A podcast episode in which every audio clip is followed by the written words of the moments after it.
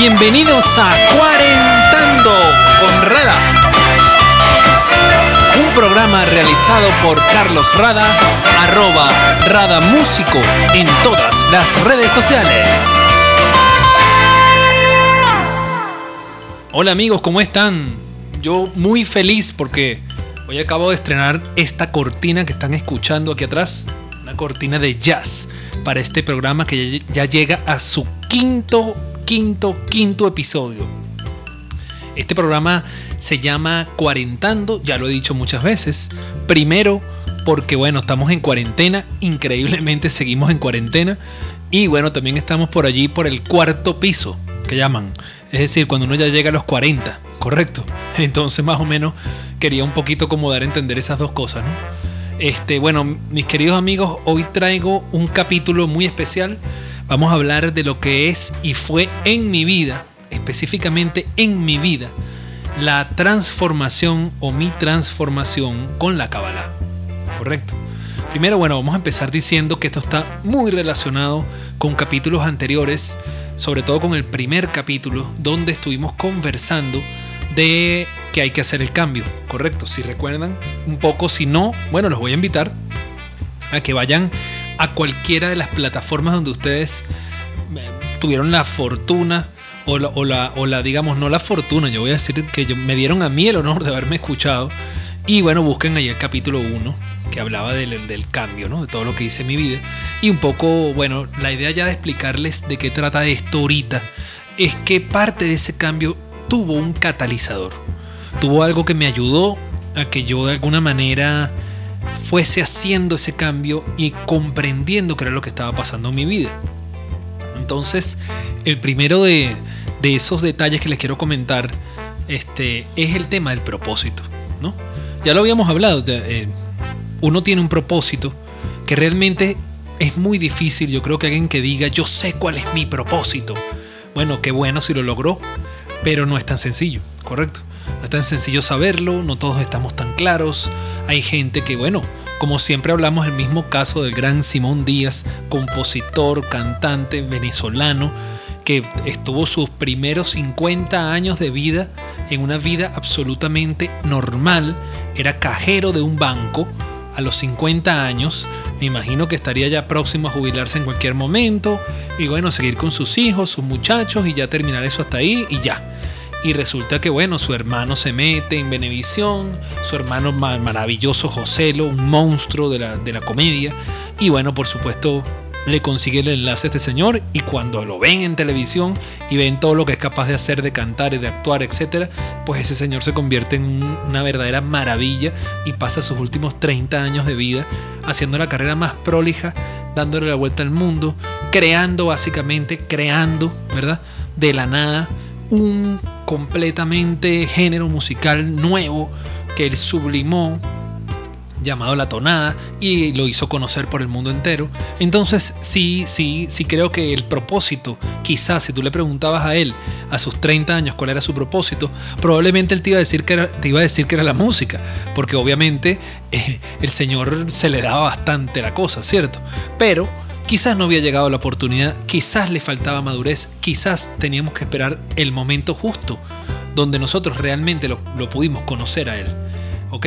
Y yo creo que eso un poco se trata. O sea, a veces no es que uno está haciendo las cosas mal, sino que tienes que esperar que los procesos lleguen a donde tienen que llegar.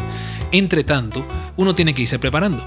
Entonces, bueno, el propósito en este caso creo que es ¿Por dónde arranco? Por eso, porque creo que uno tiene que tener, de alguna manera, hacerse la pregunta fundamental, ¿no? Y eso es para hablar un poquito de Kabbalah, arranco por allí.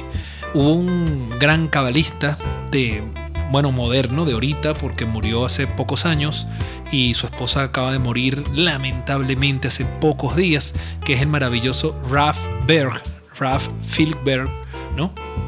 Y el Raf Berg, que, bueno, fue obviamente uno de los directores del centro de Kabbalah, él decía que, simplemente este, si una persona vive toda su vida y nunca se hace la pregunta fundamental de qué vino a hacer al mundo, por lo menos hacerse esa pregunta, esa, esa alma va a reencarnar una y otra y otra y otra vez hasta que al menos comience por hacerse la pregunta.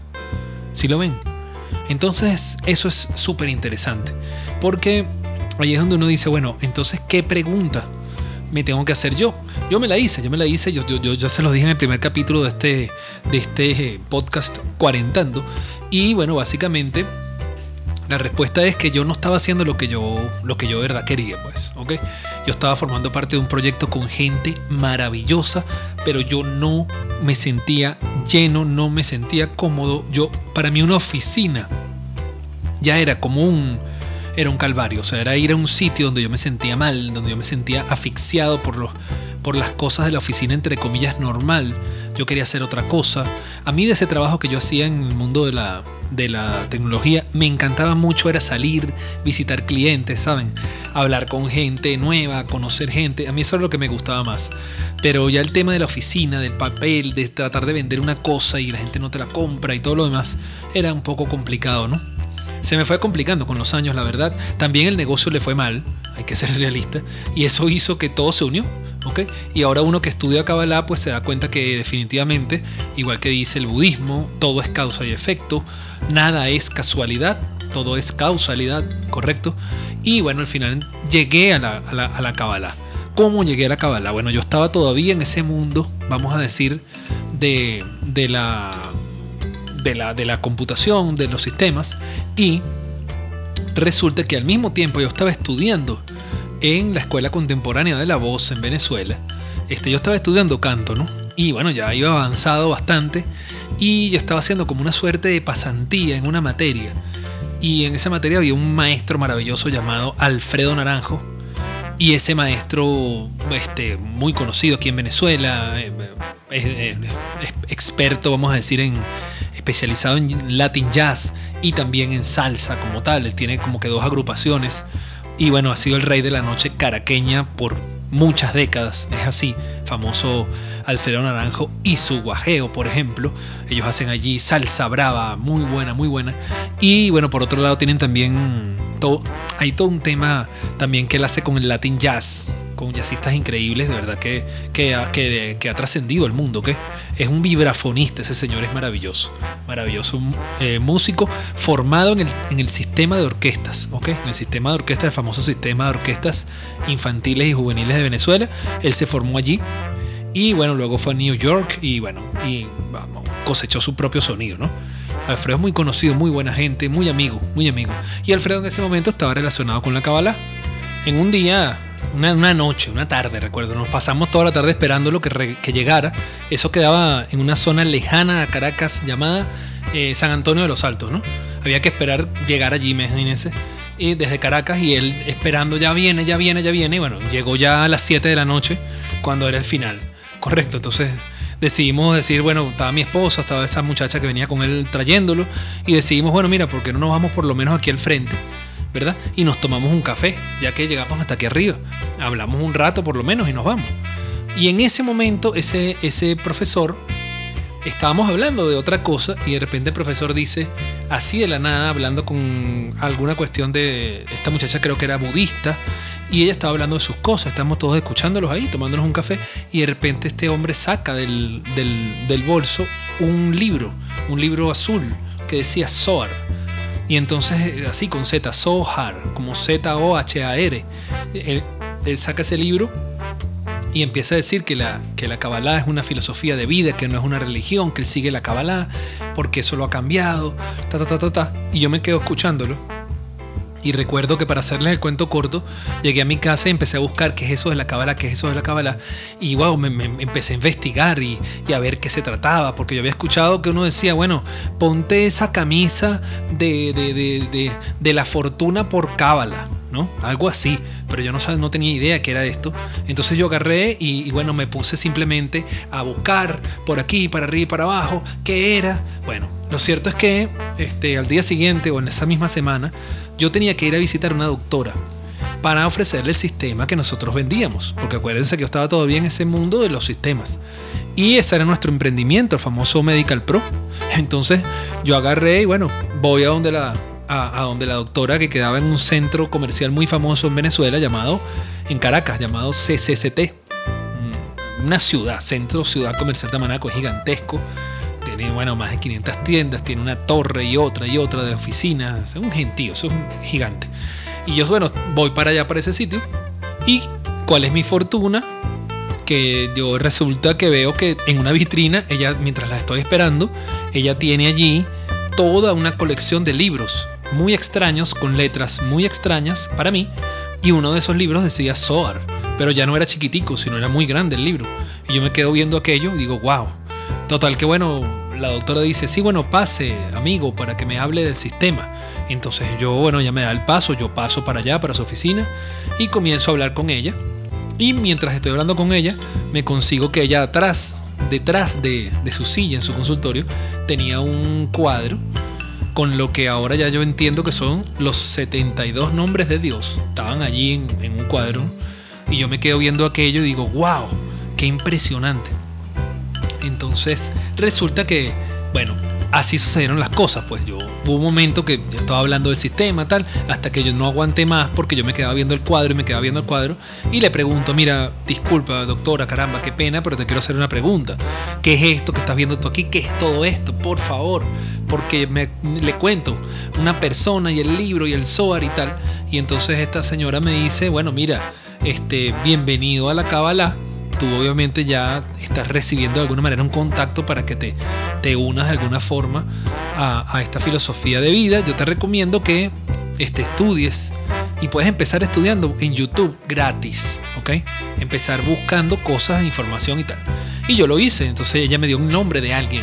Ese nombre era Albert Goslan, ¿ok? Así con Z, G-O-Z-L-A. Y yo lo digo aquí porque yo estuve de, para hacerles el cuento corto, aproximadamente un año, ¿ok? Estudiando Kabbalah, siguiendo los videos que decía el señor Albert Goslan, ¿ok? Que, que es un maestro maravilloso y que se los recomiendo a todos, ¿correcto? Este programa está hecho para que ustedes sepan cómo yo llegué y qué es lo que es la transformación con la Kabbalah que yo he tenido. No quiere decir que tú también la vas a tener de la misma forma o que la tienes que tener. Esto no es coerción de ninguna manera. Cada quien hace lo que quiere. Pero bueno, yo empecé a entender una serie de conceptos con Albert Goslan, toda una cantidad de cosas, y casi un año después se presenta en Venezuela una maestra que eh, se llama Bacheva Merón. Ok, en ese momento todavía tenía el nombre de soltera, era Bacheva Zimmerman, y Bacheva venía a Venezuela. Entonces, como yo estaba viendo esto con el señor Goslan y ya yo había visto por internet que existía un centro de Kabbalah, ¿verdad? Entonces dije, bueno, yo tengo que ir a conocer a esta señora, yo tengo que ir a ver esa clase que ella va a dar allí en Caracas, que ya estaba viajando. Y bueno, yo me, hice lo posible, tal, tal, tal, y con mi esposa, y fuimos a ver este, las charlas de la, de la maestra Batsheva, ¿correcto? Y entonces, bueno, ella empezó a explicar una cantidad de cosas. ¡Wow! Yo, me, yo, yo, yo amé mucho ese, ese, ese momento cuando ella vino porque aprendí muchas cosas. Y lo interesante es que ella de una vez, además de darnos esa primera charla, también nos dio este, un curso de Kabbalah 1, que era el curso inicial de la Kabbalah. Entonces, por cierto, ese curso, el maestro Alfredo Naranjo fue a verlo también. Entonces lo vimos juntos, estuvimos ahí sentados juntos compartiendo cuatro o cinco días, no recuerdo. No, mentira, fue un fin de semana, porque era, ella lo hizo como de versión express. Y bueno, en un salón donde habían que 400, 500 personas este, ahí en los Rosales, no, en el Rosal, en el Rosal, perdón. Y bueno, fue maravilloso. Yo empecé a entender una cantidad de cosas, me empecé a interesar cada vez más. Y bueno, te, para hacerles nuevamente el cuento también muy corto, pues yo entro de alguna manera al centro de Kabbalah. ¿ok? Ya una vez que hice ese curso de Kabbalah 1, pues quería hacer el 2 y el 3, que eran tres cursos que ellos tenían en ese momento, y seguí seguí con ellos allí haciendo los estudios. Este, entendí que, bueno, que ellos daban clases en línea y tenían ahí uno, como unas personas que directamente te asesoraban. Entonces era muy chévere y todo eso, ¿no? Y, bueno, me encantó. Yo estuve en, ese, en esa situación allí y básicamente empecé como que a progresar, a entender un poco algunos conceptos el Centro de Kabbalah Internacional está en muchos, muchos países. Ustedes pueden entrar perfectamente a una página también ahorita. Y también así como en su momento les acabo de decir que estuve un año y estudiando por mi cuenta con Albert Goslan. Eh, también les puedo decir que, bueno, después he continuado mis estudios de Kabbalah en el Centro de Kabbalah Internacional. Ese centro de Kabbalah, bueno, tiene una página que es www.kabbalah.com. Tú lo puedes escribir como se escribe en inglés, ¿no? Que es K-A-W, pero B de burro. B-B-A-L-A-H, Kabbalah.com. Entonces, bueno, ahí de verdad que yo conocí gente, me fueron guiando, empecé a entender conceptos y bueno, esto que les voy a compartir ahora es un concepto muy, muy básico, digamos. Yo no soy maestro de Kabbalah. Una de las cosas que hace la Kabbalah es decirte esto. Es el tema del ego, es el tema de dominar las ganas de, de, digamos, de, del deseo de recibirlo todo para ti, sino empezar a entender que hay otra gente, que hay otras cosas, ¿ok? Que uno tiene que dar más de lo que recibe. Este, al final yo les puedo dejar acá en este podcast de hoy, de este quinto programa, dicen que no hay quinto malo, yo les voy a dejar un, un concepto muy básico que yo me he ido haciendo con todo lo que aprendí allá. Y bueno, y es eh, la Kabbalah, ¿qué es? La Kabbalah es una sabiduría la Kabbalah no es una religión. La Kabbalah simplemente es una forma, es como el conjunto de leyes que rigen al universo. Entonces tú te pones a ver y a estudiar un poquito eso y te das cuenta que al final todas las religiones, todas, todas, todas, todas las religiones terminan de alguna manera siguiendo a la Kabbalah. ¿Por qué siguen la Kabbalah? Porque de, por caminos diversos, todas las religiones terminan haciendo, eh, digamos, énfasis en el hecho de respetar las leyes del universo. Entonces, más o menos para yo darles mi, mi concepto, atención, muy tropicalizado, muy personalizado. Yo no soy maestro de Kabbalah. Si usted quiere de verdad entender bien la Kabbalah, yo recomiendo que vayan a www.kabbalah.com métanse allí. En Venezuela hay un centro de Kabbalah. Usted puede ir, contactarlos. Hoy en día, obviamente, dada la pandemia, todo está haciendo vía online. Así que tienes la posibilidad de entrar vía online y aprender Kabbalah vía online. Incluso tienen ahorita unos planes que tú estudias y pagas lo que puedas. O sea, están así de abiertos. Así que aprovechen. Pero yo lo que quiero decir es eso, la Kabbalah definitivamente es una forma de, una filosofía de vida, es empezar a entender qué es lo que nos pasa y por qué nos pasa, es empezar a entender cómo funciona el universo, la, serie de reglas que lo componen. Hay muchas de ellas que ya conocemos, pero hay otras que no. Y a veces el hecho de omitir o desconocer este, alguna ley no, no, no te no te hace inmune, ¿no? Es como la ley este, de, los humanos, ¿cierto? El hecho de que tú no sepas que no se puede robar y robes, este, no significa que no te van a poner preso, porque igual robaste, ¿correcto? Hiciste algo malo. Entonces, las leyes también del universo son así. O sea, las leyes del universo existen y hay que cumplirlas, ¿correcto? Y todas las religiones se terminan guiando por eso. ¿Qué es lo que sucede? ¿Cuál es la diferencia entonces? ¿Qué es lo que pasa con los cabalistas? Porque mucha gente dice que si la cabala es una filosofía de vida, tú puedes ser de cualquier religión y estudiar cabala. Totalmente cierto. Conozco gente que estudia cabala conmigo y es musulmán, otros son judíos, otros son católicos, la inmensa mayoría son católicos. He, visto santeros estudiando cabala, he visto gente agnóstica completamente estudiando cabala. Así que digamos, de alguna forma tú puedes vivir tu vida como tú quieras y te puedes guiar más o menos y entender qué es lo que pasa a través de la Kabbalah. Entonces yo, bueno, mi transformación está muy ligada de lo que fui aprendiendo con la Kabbalah, porque yo también esa incomodidad que sentía, entendí que era parte de un proceso, de un proceso de reconstrucción mía como persona, ¿correcto? A veces uno no sabe, mi querida gente, por qué se deja llevar, o sea, por qué motivo tú estás haciendo algo que tú no, tú no, no quieres, pero tú te dejas que te empujen. Y entonces tú cuando vienes a ver por el que dirán, porque la sociedad, porque sí, porque tú eres ingeniero, entonces tú tienes que seguir porque tú eres el ingeniero. Y resulta que al final de repente pasan meses, pasan años, te pasas una década, se te pasan dos décadas, tus años más preciados, y tú los estuviste invirtiendo en algo que no te llenaba. Entonces eso es muy importante y es lo que te voy a dejar acá, ¿no? Este, si tú quieres de verdad que un maestro de Kabbalah te guíe como debe ser, búscate el centro de Kabbalah. Eso es lo que yo te voy a recomendar. Pero por mi parte, es una filosofía de vida, es una forma de empezar a entender que hay que dar más de lo que se recibe. hay mucha información, tú pudieras vivir 20, 30, 50 veces la vida que estás viviendo en tiempo y no te alcanzaría el tiempo para entender todos los conceptos. Hay mucho de, de, de causa y efecto. Tú ves que el budismo sigue perfectamente la Kabbalah, el catolicismo también, obviamente. Todo, el catolicismo, la parte que te dice, este, este, bueno, creo que ojo por ojo y, terminará ciego, que es una de las cosas que decían en budismo, pues por supuesto es así. Este, están hablando un poco del tema de que no tiene sentido vengarse. El, en, general, el universo, según la Kabbalah, es un gran, un gran equilibrio. Eso es todo. Tú has estado haciendo cosas cada vez que has venido, tú has reencarnado cualquier cantidad de veces. Este, cada vez que tú vienes, haces cosas que suman puntos y elevan tu alma, y haces cosas que restan puntos y no permiten que tu alma se eleve. Y entonces, bueno, nada, existe el bien y existe el mal, ¿verdad? El yin yang, es, este, el catolicismo lo llama el creador, el dios y, el demonio o el diablo, etc. Y bueno, una de las cosas que sí te, te deja muy claro lo Kabbalah es que tú eres el responsable. Y cuando tú buscas un responsable, es genial porque entonces tú puedes empezar a buscar solución para lo que has estado haciendo.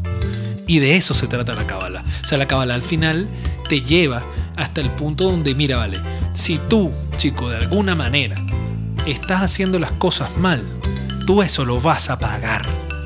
Y eso tiene que quedar claro, ¿correcto? Tú viniste a este mundo a superar, a elevar tu alma a través de un proceso de transformación. A todos nos pasa. A todos. Y todo lo que estamos viviendo en este momento nos toca justamente para que nosotros podamos pasar al siguiente nivel. El tema es que ese camino al siguiente nivel es un camino que está lleno de obstáculos hechos y diseñados para que tú te transformes. Entonces a veces esos obstáculos no nos gustan. A veces el obstáculo es que se te dañó el carro. Eh, yo estoy escribiendo, diciendo esto hoy y ayer, bueno, sin ningún sentido me paró la policía en la mitad de la calle a mis cuarenta y tantos años, ¿no? Qué risa, porque yo hasta halagado me sentí, porque digo, caramba, me ven como una persona joven. Y bueno, me pararon y dame acá, tú tienes droga en, esa, en, ese, en ese bolso, ¿qué es lo que tienes ahí? Y. Etcétera.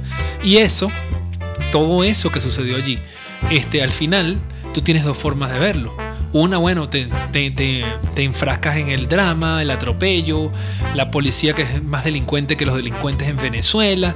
Muchas de esas cosas son ciertas, yo no estoy diciendo que no. Pero yo en vez de verlo de esa forma, entendí que el tipo, mientras me estaba revisando, por cierto, me encontró un librito, el famoso librito que les comenté al principio, el librito SOAR, que les comento y les pido, métanse www.soar.com, busquen qué es el SOAR, el libro del esplendor un libro que, se, que, está escrito en arameo, un libro que además em, e, e, es una herramienta de protección y de sanación. Este, hay un proyecto que vamos a hablar de eso maravilloso llamado el proyecto Sohar, está en muchos, muchos países y corre como paralelo todo el centro de Kabbalah y es maravilloso. Y bueno, yo tenía uno de esos libros de protección, este, llamado, es, es la porción Pinhas, un libro chiquitito yo lo tenía conmigo y el policía pues agarró el libro, ¿no? Y abrió el libro y empezó a joyarlo y me dijo, ¿qué es esto? ¿Qué es esto? Es una Biblia, ¿qué es esto? Y cuando él empezó a ver eso, su alma se conectó con el libro. Y entonces un señor que de repente estaba de alguna manera muy molesto, quería, tú sabes, X, Y, W, se podrán ustedes imaginar que ni voy a repetir todo lo que decía, de repente ese señor terminó cambiando, ¿no? Y antes de irse y dejarme tranquilo, al final no me robaron, al final no me quitaron nada, apenas un poco de tiempo, y estas personas este, recibieron allí la luz del creador a través del Zohar, porque se le quedaron viendo el Zohar. Y probablemente esos dos señores que hicieron eso ayer necesitaban la luz del Zohar en su vida, la necesitaban. Necesitaban que su alma se conectara con la luz, con la alegría, por un momento se conectaran con algo positivo, a pesar de que sea lo que sea que ellos estén haciendo. Todo el mundo tiene un alma, todo el mundo tiene un aspecto positivo. El aspecto positivo de un ser humano es el alma. Eso es lo que dice la Kabbalah, eso es lo que dicen los antiguos cabalistas. Cuando una persona en cambio se engancha con la, con la, con la oscuridad, es cuando estás entonces de malas, estás pensando en hacer daño, etcétera, etcétera, etcétera. Pero esa parte no es luz, esa parte es oscuridad. En cambio, todo el mundo llega a su casa y de repente tienes un bebé y, quieres al bebé y das amor. Entonces todo lo que es amor, alegría, comprensión, tolerancia, servicio, ganas de dar, todo eso es luz. Y todo lo que es luz es lo que uno busca a través de la Kabbalah. Indudablemente mientras hablamos de esto ustedes dirán, bueno, pero es que hay gente que dice por ahí que la Kabbalah es la religión de los ricos, porque Madonna es cabalista, porque Ashton Kutcher es cabalista, porque no sé quién. Mira, sí, ha habido mucha gente, artistas, este, personas en el mundo que se han ido uniendo al, mundo de la Kabbalah, pero eso no significa que van a cambiar su forma de ser. Entonces tú te informas de una cantidad de cosas que son hermosísimas, pero después por otro lado está el hecho de que tú con esa información que tienes la empieces a, aplicar a tu vida y hagas que eso se eh, forme parte de tu vida, de tu día a día. Y cuando tú logras hacer eso, cuando tú logras hacer eso y hay un porcentaje mínimo de todo lo que significa la Kabbalah que empieza a formar parte de tu vida, entonces allí es donde tú empiezas a ver el proceso de transformación. Y se los digo yo mismo y se los confieso en este cuarentando número 5, que para mí es absolutamente directo, absolutamente este, sin, sin, ningún tipo de, ¿cómo se llama?, de, de, filtro. Yo hablo contigo directamente, que estás haciendo el honor de escucharme. Y para decirte esto, este, el Zohar, por ejemplo, que es parte de lo que, de lo que descubrí dentro de la Kabbalah, es un libro del esplendor. El Zohar es un libro que hizo un, un justo. Que bueno, en el catolicismo lo llaman los santos, en la Kabbalah se llaman los justos. Al final, este, eh, eh, la Kabbalah tiene ya casi 4.000 años, ¿ok? Este, la, la Torah, que viene siendo la misma Biblia, ¿correcto? Que viene siendo también de alguna manera el mismo Corán, o sea, es, el mismo libro, son las mismas escrituras que están en varios idiomas, pero esa Torah y la Kabbalah y todo lo demás estuvo en custodia de los hebreos por 3.600 años, ¿ok? Y recién, ahorita, ahorita, ahorita, ahorita, ahorita, gracias en gran parte al centro de Kabbalah, el ese, ese conocimiento se empezó a expandir. La Kabbalah nada más estaba hasta hace años todavía 60, por ahí, 80, 70. Estaba en manos, era de los hebreos, además ortodoxos, que solamente después de cumplir una edad determinada y con una cantidad de cosas determinadas, era que ellos podían empezar a hablar de la Kabbalah a otros caballeros. Era algo muy cerrado y el Centro de Kabbalah viene justamente a abrir la Kabbalah al mundo, a crear plataformas online, a explicar la Kabbalah y luego que ellos arrancaron, ha arrancado detrás gente que fueron alumnos del Raf Berg o, otra gente que fue familia del Raf Ashlag, porque Ashlag en 1922 fue que fundó el Centro de Kabbalah. Luego vino, eh, han venido varios, Raf Brandbein, luego Raf Berg, y bueno, ahora estaba Karen Berg, que es su esposa, que acaba de fallecer y queda Mijael Berg, obviamente el hijo, y así seguirá. Y yo no recuerdo bien si la, si la, si la fecha de Ashlag es 1922, disculpen, no soy muy bueno con la fecha, pero sí les quiero decir que el conocimiento se ha expandido por el mundo. Hoy en día hay mucha gente dando Kabbalah, explicando Kabbalah, está bien, está chévere, porque mientras más se explique y mientras más se expanda, mejor. Ustedes mismos están escuchando esto y ojalá y alguien de lo que alguna persona que lo esté escuchando le pase como me pasó a mí el día que el maestro Alfredo Naranjo agarró ese libro pequeño y lo sacó y me dijo este es el SOAR y yo me puse a investigar y bueno llegué a, a un lugar donde estoy entendiendo que la plenitud, que la tranquilidad de la vida es venir a hacer lo que vinimos a hacer. Eso es lo que yo, así es como yo lo veo, ¿correcto? Quería comentarles también antes de terminar esto que el proyecto SOAR es un proyecto maravilloso que bueno, se ha dedicado a tomar ese libro que hizo el señor Shimon Bar Yochai, más o menos al mismo momento, hace unos 2000 años, cuando estaba otro justo, según la Kabbalah también, llamado, bueno, algunos le, dicen Jesús, ¿verdad? Este Jesús de Nazaret estaba también haciendo su trabajo, hablando con la gente, etc. Este otro señor estuvo muchos años metido en una cueva y trajo al mundo un libro que extrañamente, digo extrañamente porque parece una cosa un poco paradójica, pero el libro está escrito en arameo, que era casualmente el lenguaje que también hablaba Jesús, ¿correcto? Y ese libro decodifica a la Biblia, es decir, la Biblia como tal, la Biblia que leen los católicos, que leen los cristianos, que lee todo el mundo, esos primeros cinco libros, el famoso Pentateuco, viene siendo todo codificado y el Zohar lo que viene es a decodificar la Biblia, decodificar esos primeros cinco, o sea, lo que es el Viejo Testamento de la Biblia. Él lo decodifica.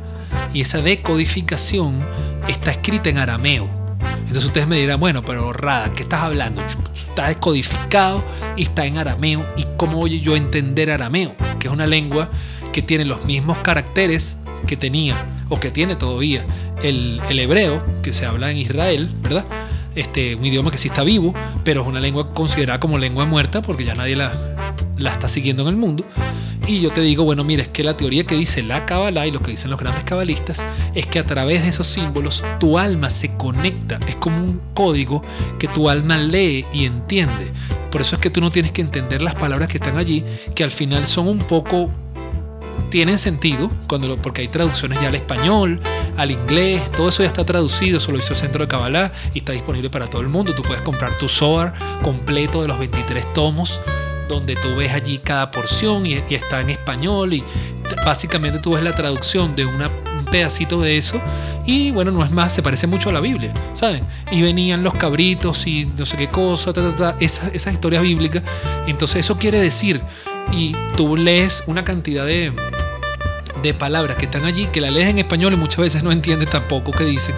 Pero lo importante es que tu alma se conecte con esas letras para que tu alma vuelva y, ascienda y se conecte con la luz y tú puedas elevarte de alguna manera y tengas protección y tengas protección ante terremotos y tengas protección para tus negocios y tengas bonanza y tengas fortuna.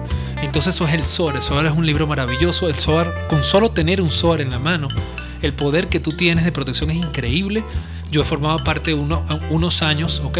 Ahorita no estoy tan activo, pero he formado parte del proyecto SOAR Internacional, que es un proyecto donde, bueno, la gente este, colabora con el proyecto y de alguna manera luego ese proyecto toma, toma el dinero y manda a hacer libros, creo que es en Canadá, y luego esos libros se reparten sin costo alguno para la gente.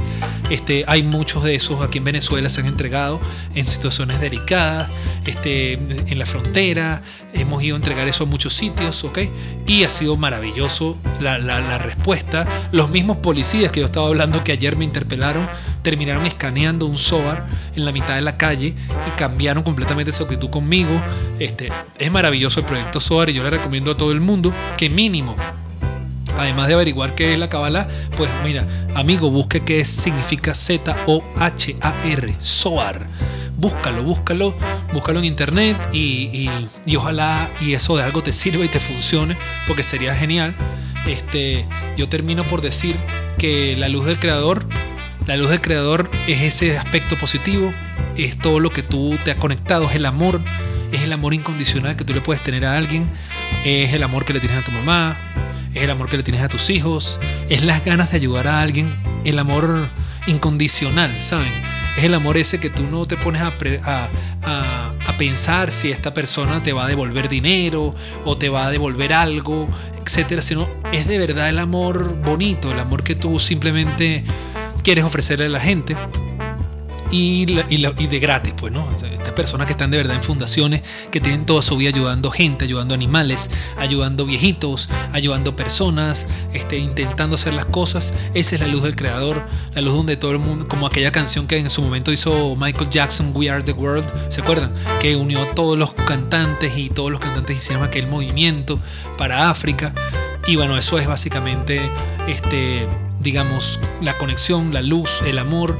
Yo de verdad les quiero decir a todos que yo en este momento, a esta edad que tengo, estoy muy feliz de haberme encontrado con la Kabbalah. Este ha sido un proceso, el proceso es por supuesto eh, duro, no es un proceso fácil, no voy a decir que no, no importa, tal, no, sí, sí importa, sí es complicado eh, hasta cierto momento, pero, este, o hasta cierto punto, perdón, quise decir, pero también debo dejar muy claro que que uno necesita entender qué está haciendo acá, uno necesita buscar algo que de alguna manera te dé un entendimiento, ¿no? Yo por lo menos lo viví así. Este, yo como artista estoy dedicado completamente, siempre pienso en la luz. Si a mí me toca hacer música para alguien, pues yo pienso en la luz que esa música va a revelar. Me ha tocado hacer mucha música para niños y siempre pienso, bueno, yo no tengo hijos por ahora, pero esa música le está llegando a algún niño en alguna parte y entonces eso lo está beneficiando, ¿no? De alguna manera. Trato de hacer todo siempre conectado con la luz del creador. Obviamente no lo logro porque nadie es perfecto y nadie logra estar conectado 100% con la luz todo el día, todo el tiempo, sino a veces hay desconexiones. Todo eso que tú sientes en tu vida que es de repente que, que tú te sientes victimario, tú te sientes víctima, tú te sientes de repente que, que es que el universo conspira contra ti. No es así. No funciona de esa manera, es mucho más sencillo. En realidad, tú estás pagando una cantidad de cuentas que tú mismo hiciste en otras vidas y en esta vida también. Y la idea es que tú entiendas cómo transformarte para pagar esas cuentas lo más pronto posible y de la manera menos, menos, vamos a decir, compleja posible para tu vida. ¿Ok? Entonces todo lo que te sucede, todo lo que te pasa en la vida, al final tiene un porqué. Y a veces no hay ni que entender, sino también a cambiar el enfoque de que lo que está ocurriendo que es. Yo pudiera estar ahorita metido en las redes sociales haciendo una llorantina porque ayer unos policías y no, en realidad lo que sucedió fue que esos señores tenían que eh, recibir la luz del SOAR, tenían que tocarlo, tenían que verlo, eso es lo que yo creo. Y además de eso no pasó nada, no me robaron, no me pasó nada, yo terminé yendo a la panadería donde iba, regresé y eso me dio un mensaje también, de que tengo que cuidarme más, de que no tengo que estar saliendo en plena pandemia por gusto. Eso también fue un mensaje, ¿entienden? Y también entonces cuál es el enfoque que uno le da, qué enfoque le vas a dar tú a lo que te está pasando ahorita si el enfoque tuyo es simplemente negativo y ganas de llorar, etc., y la depresión y todo lo demás, al final lo que está por detrás de todo eso es el ego, que es tu oponente. Tú mismo eres tu propio oponente. ¿ok? Es un ego que tienes adentro, es el ego que, que, le duele que un policía le haya dicho una cantidad de cosas este, que no son verdad, pero bueno, no importa, ese señor, qué sé yo, estaba borracho, estaba drogado, eso no es mi problema. Lo cierto es que a mí eso no me dolió, más bien, bueno, le agradezco que no pasó más nada. ¿Entiendes? Y todo salió bien. Fue con misericordia lo que sucedió porque no pasó nada. Y, esa, y eso que pudo haber sucedido pudo haber sido algo muy, muy grave, pero no fue así. Gracias a Dios pasó todo por lo mejor que pudo pasar. O sea, fue molesto, fue fastidioso durante un tiempo, pero al final luego se resolvió. ¿Ok?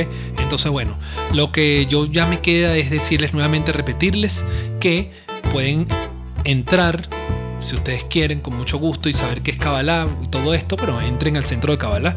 Yo estoy allí, es maravilloso. Este www.kabbalah.com, aquí en Venezuela lo tienen. Este arroba VE y ahí está la cuenta de Kabbalah Venezuela. Pueden hacer las cosas en línea, pueden pagar en bolívares, pueden hablar, hablar con gente, conocer gente. Si ustedes quieren cambiar su vida, su vida, la Kabbalah es una forma de hacerlo. Eso es una de tantas formas, ¿ok? Yo respeto a todo el mundo. Al final, todos los caminos espirituales conducen a lo mismo, a la elevación a través de la transformación. Y esa transformación es que tú, transformas la causa, que es lo que estás haciendo ahorita, y el efecto luego también se transforma. Correcto. Y la otra cosa, el hecho de vivir en el presente, algo muy budista, también es cierto. Y también el hecho de que la preocupación no existe, no sirve, es una ilusión, te estás preocupando y no tiene sentido preocuparse. Ocúpate ahorita de lo que tienes que hacer, así como me estoy ocupando yo de hacer este programa para ustedes que ya se despide en este momento.